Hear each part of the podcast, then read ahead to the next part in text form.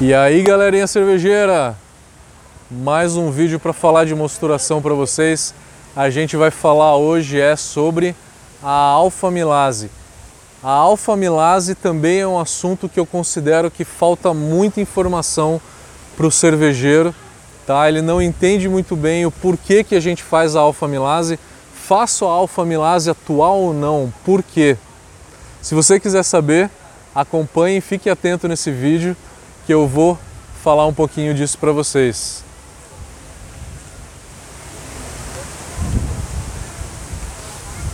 Por que então fazer a alfa-milase atuar?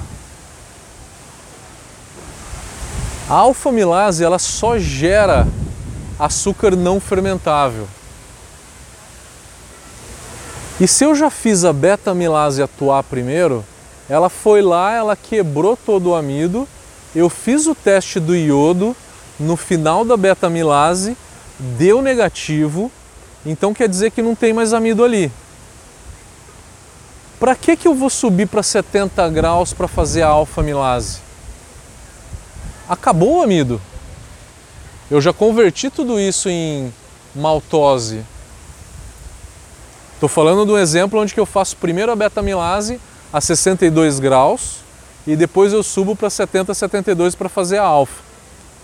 Fiz 62 graus por 40 minutos, fiz o teste do iodo, não tem mais amido, para que, que eu vou subir para 70? Pulo do gato. Informação que pouca gente tem conhecimento sobre e que eu tenho um grande prazer de trazer aqui para vocês. No primeiro vídeo de mosturação, por que, que eu gravei aquele primeiro vídeo de mosturação para vocês?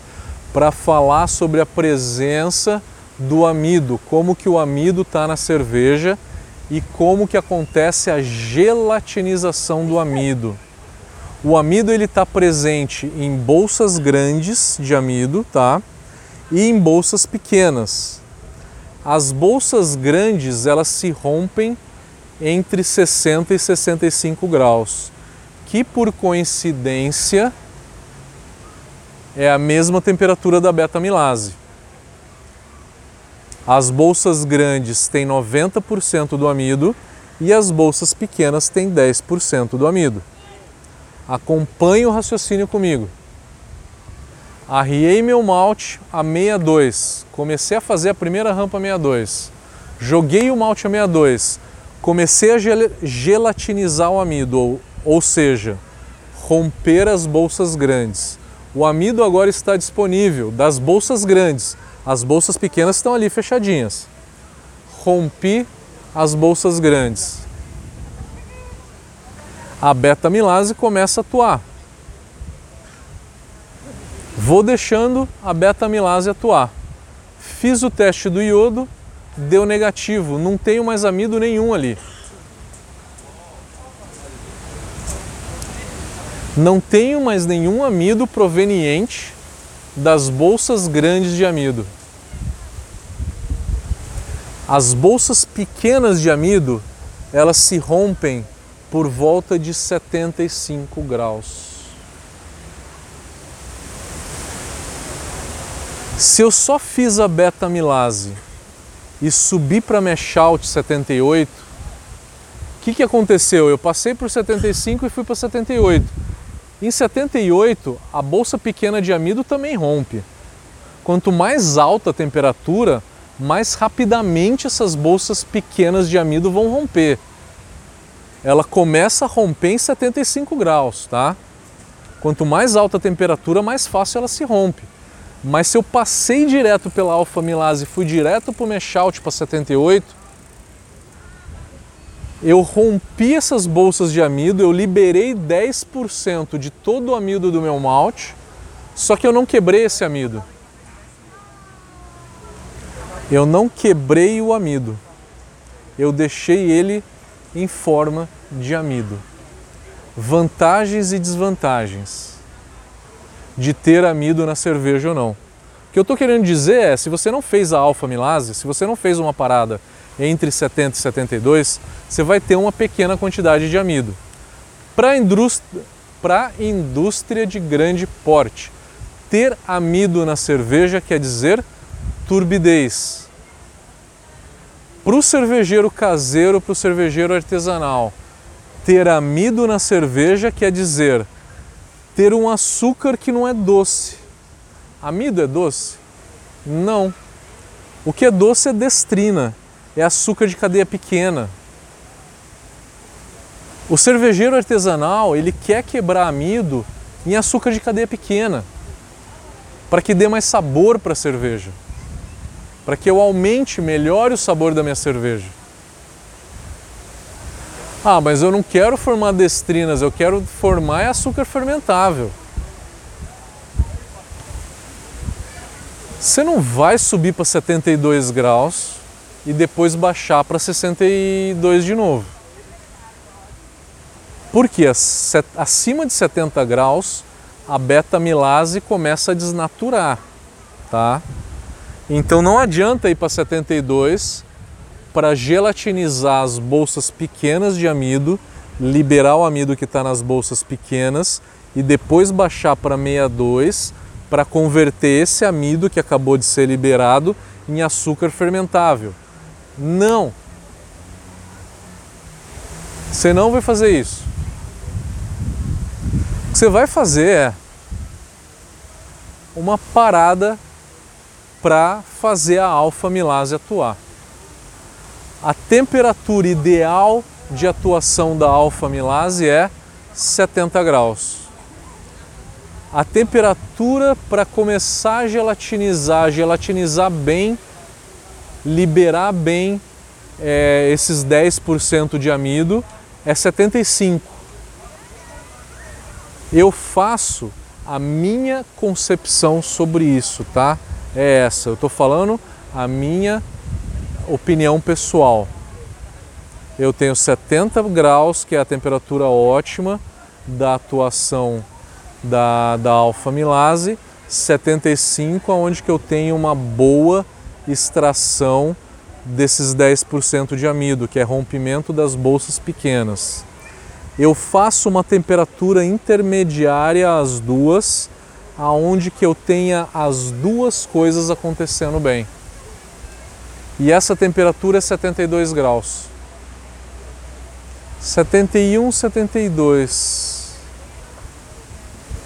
aonde eu tenho um melhor rompimento das bolsas e eu ainda tenho uma boa ação da, da alfa-milase.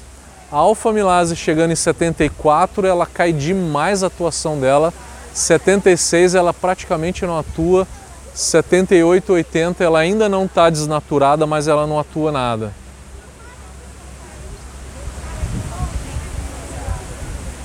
Então, o que eu estou falando para vocês é o seguinte: a minha opinião pessoal é fazer beta-milase na temperatura ideal dela, 62, 64, e depois subir para alfa-milase entre 71 e 72 para quebrar o amido que vai ser extraído nessa temperatura em açúcar de cadeia pequena, que dá mais sabor e dá menos turbidez à sua cerveja.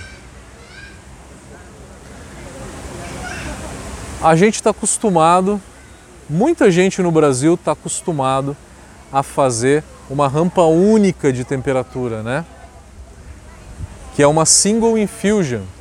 Single infusion é uma rampa única de temperatura, que a temperatura ideal dela é 66, 66,5 que tá é uma temperatura intermediária entre a beta que atua 62 e a alfa que atua 70, né?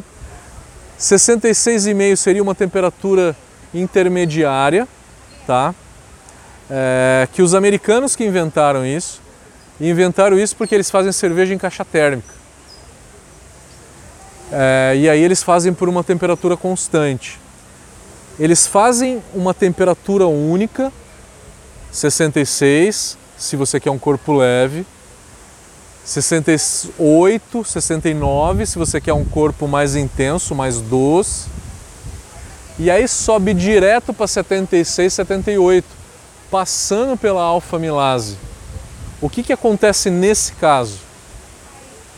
Na hora que você está subindo de 66, 67 direto para 78, você passou pela atuação da alfamilase 71, 72, ela atuou ali um ou dois minutos só, quebrou um pouquinho do amido que, que foi liberado nessa faixa de temperatura, é, mas muito desse amido que foi liberado nessa temperatura mais alta não foi convertido em açúcar de cadeia pequena. Então você extraiu o amido e não converteu ele em açúcar de cadeia pequena. Isso não prejudica o extrato, não prejudica a eficiência, o rendimento da abraçagem, tá? O rendimento da abraçagem, se eu faço beta-milase A62, alfa-milase A72, ou se eu faço uma rampa única 66, a eficiência é a mesma. A diferença entre elas é o que pouquíssima gente sabe. É que quando eu não faço a, a alfa-milase atuar entre 71 e 72, eu tenho uma quantidade de amido que eu não converti em açúcar de cadeia pequena. Tá? Esse é um grande mito da alfa-milase. E um outro mito eu vou falar para vocês é o seguinte: como que a alfa-milase atua? Você tem lá uma grande molécula de amido, né? A alfa-milase ela pode, ela pode quebrar bem no meio, ela quebra de forma aleatória, tá? Ela pode quebrar bem no meio, pode quebrar mais na extremidade, pode quebrar bem na extremidade, gerando uma glicose, pode gerar uma maltrose, pode gerar uma maltotriose, que até a maltotriose é fermentável. Então a alfa-milase, eu estou querendo dizer que a alfa-milase, ela também gera açúcar fermentável. Se ela quebrar muito na ponta, ela vai gerar um pouquinho de açúcar fermentável. Só que a maior probabilidade é dela quebrar no meio e gerar duas moléculas grandes não fermentadas, não fermentáveis, chamadas destrinas, que vão dar corpo na sua cerveja, tá? Então é isso. Espero ter conseguido trazer também uma informação aí de qualidade para vocês, tá? Informação rica, muito valiosa, que eu acho que é muito importante a gente compartilhar com vocês. Informação que a gente traz em todos os nossos cursos, é, quando a gente dá o curso de tecnologia cervejeira, quando eu falo sobre mosturação, é, eu falo sobre todas as rampas de temperatura, a gente entra bem no detalhe de tudo isso que acontece, tá? É, se você achou essa informação válida, por favor, dê um like no nosso vídeo, isso é muito importante. Se inscreva no canal, porque isso faz com que a gente aumente o nosso ranking, né? Na, no logarítmico deles lá, na estatística deles, e aí essa informação de qualidade possa chegar a mais cervejeiros interessados. E comentem que a gente responde tudo o que vocês perguntam para gente. Galera, muito obrigado. Até a próxima.